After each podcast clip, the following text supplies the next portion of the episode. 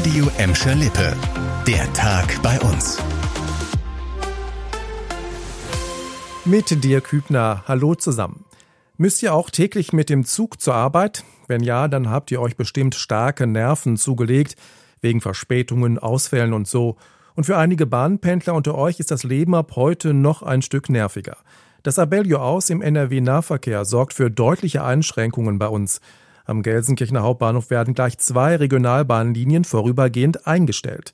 Leon Pollock mit den Details. Betroffen sind die RB 46 zwischen Gelsenkirchen und Bochum und die RB 35, die von Gelsenkirchen über Duisburg bis nach Mönchengladbach fährt.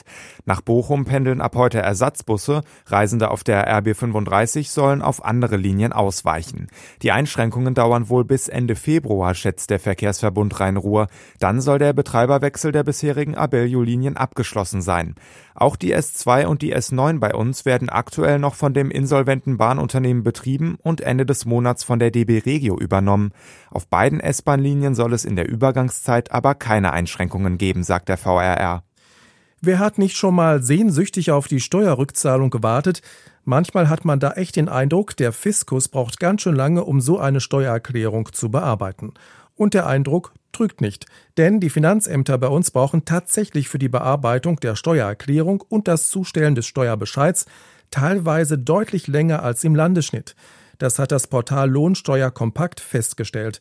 Demnach fallen vor allem das Finanzamt Bottrop und das Finanzamt Mahl, das auch für Gladbeck zuständig ist, negativ auf. 53 bzw. 50 Tage warten Steuerzahler hier im Schnitt auf ihren Bescheid. Der NRW-Durchschnitt liegt bei 46 Tagen. Das schnellste Finanzamt Warburg braucht nur 32 Tage. Zumindest das Gelsenkirchener Finanzamt liegt genau im Landesschnitt. Achtung, werdende Eltern, das könnte für euch interessant sein. Das Marienhospital in Bottrop soll bis Ende des Jahres einen sogenannten Hebammenkreissaal bekommen. Das hat das NRW-Gesundheitsministerium mitgeteilt. Hebammenkreissaal? Was heißt denn das genau? Ganz einfach, der Kreissaal wird von Hebammen und nicht von Ärzten geleitet. In Notfällen soll aber ein Arzt verfügbar sein. Das Konzept sei vor allem für Schwangere gedacht, bei denen eine unkomplizierte Geburt erwartet werde. Bisher bieten nur wenige Kliniken in Nordrhein-Westfalen so einen Kreissaal an. Bis Ende des Jahres sollen es landesweit 29 sein, darunter auch das Marienhospital in Bottrop. Nicht mehr lange, dann soll sich das neue und umstrittene Windrad auf der Mottbruchhalde in Gladbeck drehen.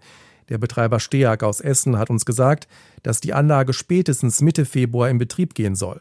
Die Restarbeiten hätten sich über die Weihnachtstage verzögert. Jetzt stünden noch letzte Arbeiten am Netzanschluss an. Die Inbetriebnahme des Windrads war zuletzt mehrmals verschoben worden. Unter anderem hatte es Probleme wegen schlechten Wetters gegeben. Parallel läuft auch noch ein Rechtsstreit mit der Stadt Gladbeck, die gegen das Windrad ist.